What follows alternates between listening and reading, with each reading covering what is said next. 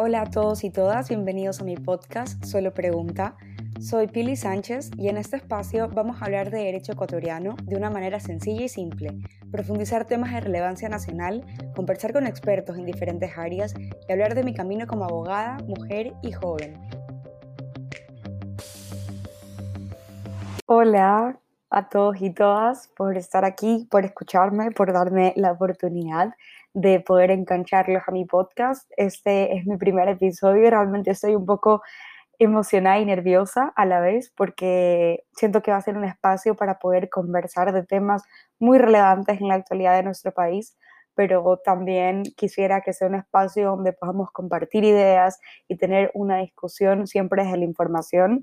es algo que, que me llena de, de emoción poder lograrlo y también nunca pensé que iba a ser tan difícil poder grabarlo eh, y poder tenerlo aquí, que ustedes ya lo estén escuchando.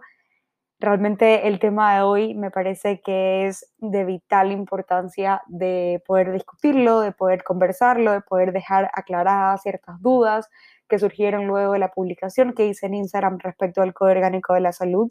Y bueno, y por esto el día de hoy decidí hablar de siete cosas que debes saber del COS, del Código Orgánico de la Salud. Bueno, la primera cosa que tienen que saber es que el 25 de agosto del 2020 la Asamblea aprobó el Código Orgánico de la Salud con 79 votos positivos, 8 negativos y 48 abstenciones, y ahora el presidente tiene un plazo de 30 días para emitir sanciones o vetarlo total o parcialmente. A mí, esos asambleístas que se abstienen en la votación me da una sensación de que son unos tibios. Yo sé que todo en la vida no es blanco y negro, pero hay ciertos temas en los que tienes que tener una opinión y por lo tanto un voto.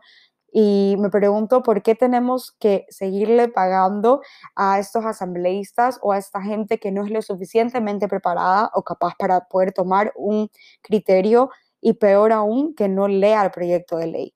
Esto es algo que sí deberíamos tener en cuenta porque se acercan unas elecciones y todos somos responsables de este derecho al voto que, no, que hemos, nos hemos ganado y realmente es importante investigar de quién está postulándose y que al momento de ejercer ese derecho pues lo hagamos con conciencia.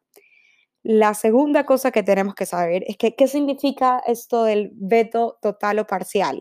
Eh, para tener un poco claro, eh, sancionar el proyecto de ley o de no haber objeciones ah, dentro del plazo de los 30 días que se le da al Ejecutivo, se va a promulgar la ley y por ende se va a promulgar en el registro oficial.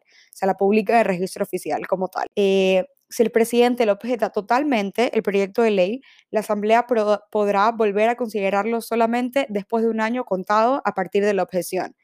Cuando este plazo transcurra, la Asamblea podrá ratificarlo en un solo debate con el voto favorable de dos terceras partes de sus miembros y lo publicará en registro oficial. Si la objeción es parcial, eso quiere decir que no es la totalidad del proyecto de ley, sino ciertos artículos, el presidente va a presentar un texto alternativo que no va a poder incluir materias que no estén contempladas ya en el primer proyecto. La Asamblea va a examinar esta objeción parcial y dentro del plazo de 30 días va a tener va a poder allanarse a ella o enmendar el proyecto de ley con el voto favorable de la mayoría de los asistentes a la sesión. Si la objeción del presidente de la República se va a fundamentar en la inconstitucionalidad total o parcial del proyecto, esto quiere decir que va en contra de lo que ya establece la Constitución, esto va a requerir un dictamen de la Corte Constitucional que lo va a emitir en un plazo de 30 días. La tercera cosa que tenemos que saber del COS, realmente este es un artículo que a mí me parece que es muy importante, que todos debemos de conocerlo, es el artículo 16. Es el artículo que te establece que cualquier persona mayor de edad, sin discriminación alguna, tiene derecho a tomar decisiones libres, informadas, voluntarias y responsables sobre su salud y salud salud reproductiva y a decidir cuándo y cuántas hijos o hijas quiere tener. Realmente nos da un poco de una sensación de que la lucha que estamos teniendo de tener derechos sobre nuestro cuerpo está surgiendo efectos y ya lo podemos ver planteado en una norma. Y ahora quiero hablar un poco de los artículos más controversiales del COS. Como cuarto punto que tienen que saber del COS es que el artículo 193 habla de la atención en salud sexual y salud reproductiva. Este artículo habla eh, que la Autoridad Sanitaria Nacional va a promover educación sexual para prevenir y evitar enfermedades de transmisión sexual y embarazos no deseados en niñas, adolescentes y adultos. Quisiera que nos enfocamos en por qué surge esta norma, por qué surge el artículo. El INEC indica que el 49.3 de cada 100 nacidos vivos fueron hijos de madres adolescentes. Son datos realmente preocupantes y como en los últimos 10 años ha habido un incremento en los partos en adolescentes entre 10 y 14 años en un 78%, mientras que los casos de 15 a 19 años aumentaron en un 11%.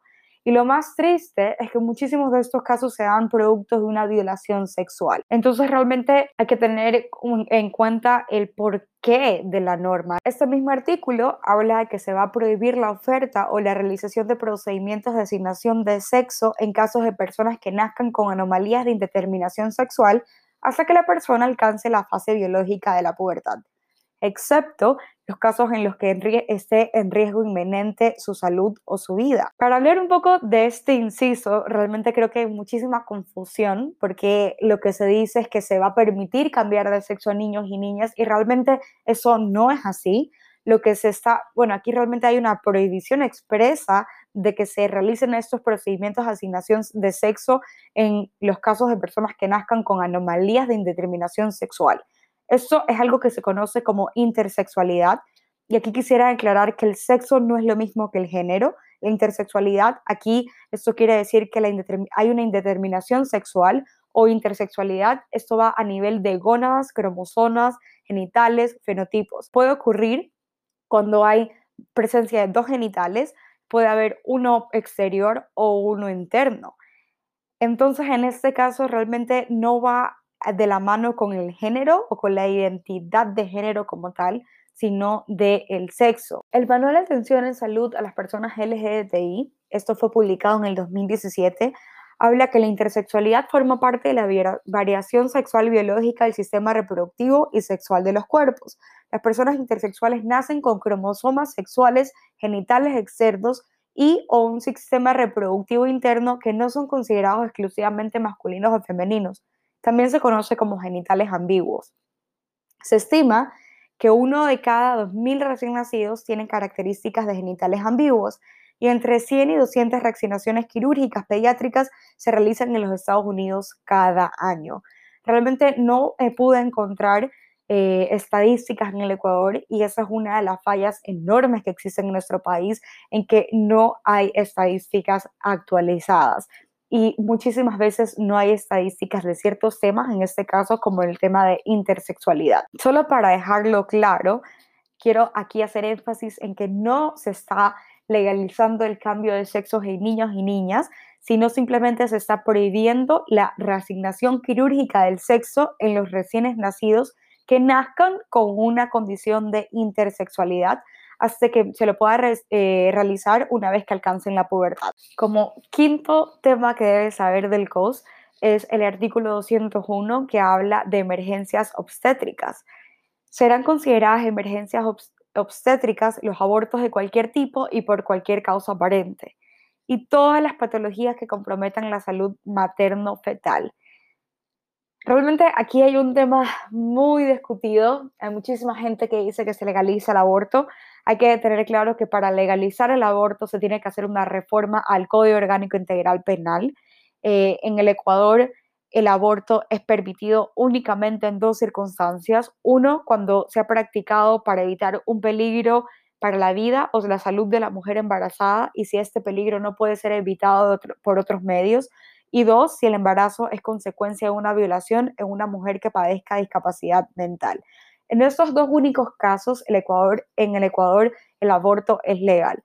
Todos los otros casos sigue siendo ilegal. Aquí también hay un, hay un tema en que se considera una situación de emergencia. La Ley de Derechos y Amparo del Paciente dice que una situación de emergencia es toda contingencia de gravedad que afecte a la salud del ser humano con un inminente peligro para la conservación de la vida o de la integridad física de la persona. Entonces estamos hablando que es una emergencia obstétrica o un aborto en curso. En este caso solo se va a enfocar el aborto como una emergencia obstétrica y también hay que tener claro de que esto de que las mujeres no son denunciadas o que las mujeres no van a la cárcel por realizar un aborto, eso no es verdad. desde el 2017, 184 mujeres han sido denunciadas, procesadas y presas, y en el 2019, 435 mujeres están presas por realizarse un aborto. También hay que tener claro que la ley para prevenir y erradicar la violencia contra las mujeres ya habla de que es obligación del ente rector de la salud garantizar el acceso libre y gratuito, la atención integral, confidencial y sin discriminación a las mujeres con un aborto en curso. Entonces, realmente aquí no, no debería haber una duda, no se está legalizando el aborto como tal, simplemente se está considerando el aborto como una emergencia obstétrica.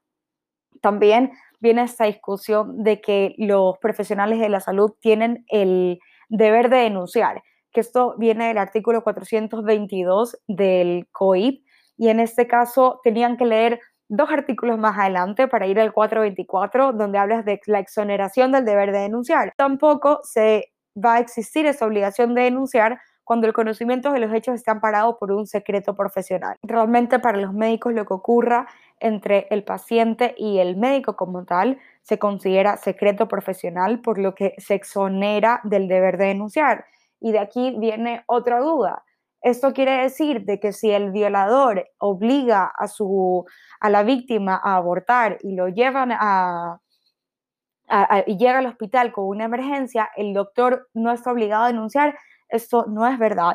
Aquí sí hay una obligación de denunciar y el artículo 91 del COS te habla específicamente que en los casos de riesgo epidémico o en los casos de violencia o que pongan en riesgo la vida y la salud de otras personas, no se va a observar lo dispuesto en este artículo que habla del secreto profesional.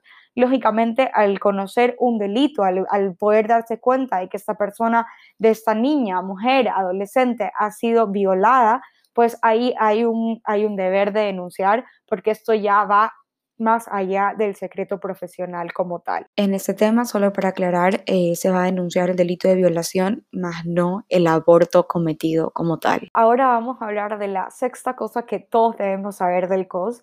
Ese es el artículo 196 que habla de la reproducción humana asistida.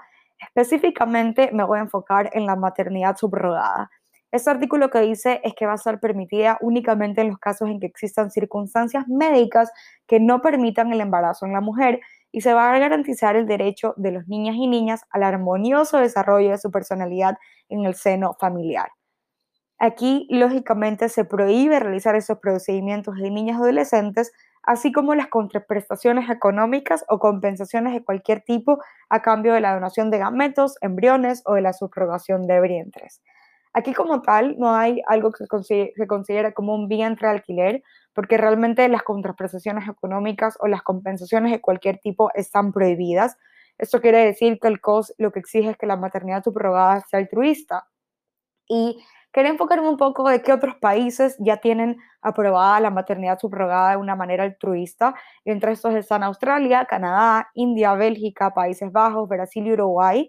En estos casos no puede haber un pago de por medio. En países como en Brasil se puede hacer únicamente cuando hay una relación de consanguinidad. Esto quiere decir cuando, cuando son familia. No lo pudieras hacer con cualquier persona. Pero bueno, pues cada país tiene su legislación. En el caso de Ecuador, esto no se reguló eh, de esa manera. Esto pudiera permitir de que, por ejemplo, solo lo puedas hacer entre primas o solo lo puedas hacer con tu hermana. En esto, en Ecuador se lo está dejando un poco abierto. Eh, creo que por eso también hay, un, hay oposición a ese artículo, tanto como los progresistas o como los antiderechos. Pero, pero bueno, realmente creo que, que regularlo le estamos dando un, estamos abarcando jurídicamente y le estamos dando cabida ya en una ley a algo de que hasta el momento no está regulado y no es algo de que porque no esté regulado no se esté dando.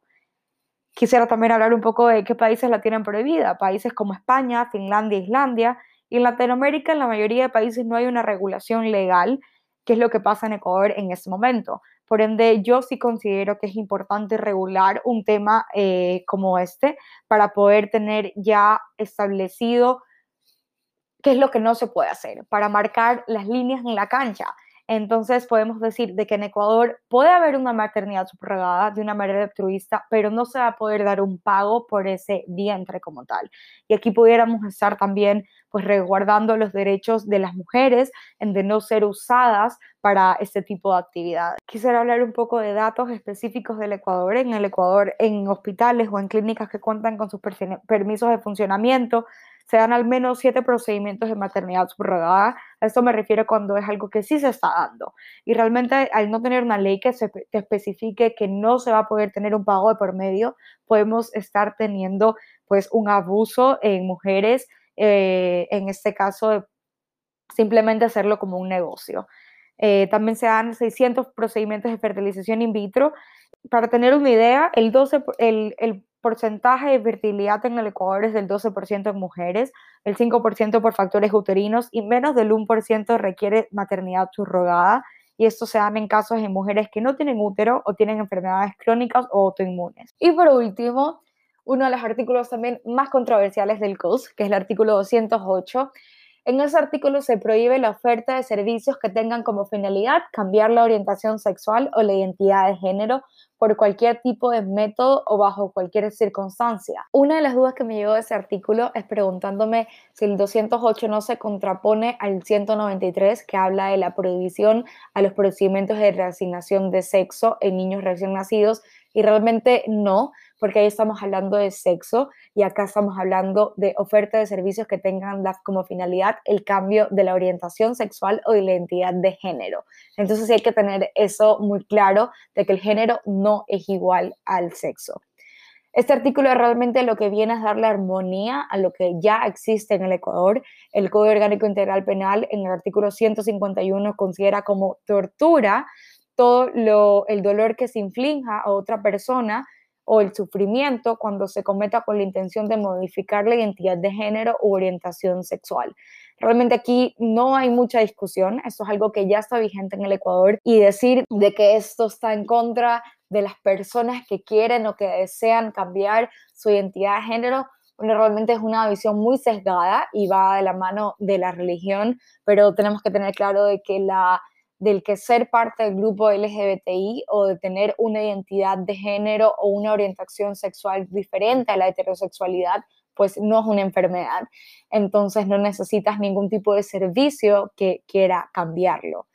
Eh, bajo ningún tipo de método o bajo ningún tipo de circunstancia. Realmente estas son las siete cosas que quería hablar, que son las siete cosas que todos deberíamos saber del Código Orgánico de la Salud. Considero que son los temas más importantes y también los temas que han tenido más controversia. Espero realmente que hayan disfrutado de este capítulo, tanto como yo. Puede ser un poco muy legalista y quería traer normas y quería traer datos para que les sirva a ustedes a poder tener un, criterio formado. Al momento de que tengan una discusión con alguien que no se acuerde, ustedes puedan tener argumentos sólidos que les permita tener una conversación siempre fundamentada y siempre en la información. Realmente, muchísimas gracias por estar aquí. Eh, gracias por escucharme. Espero que les haya gustado y los espero para el siguiente capítulo. Gracias por ser parte de este podcast. Si te gustó este capítulo, compártelo. Puede que a alguien más le interese. Y si no te quieres perder el siguiente, sígueme en Instagram como arroba Pili Sánchez U y suscríbete. Y recuerda, el derecho ecuatoriano no es complicado. Yo te enseño. Solo pregunta.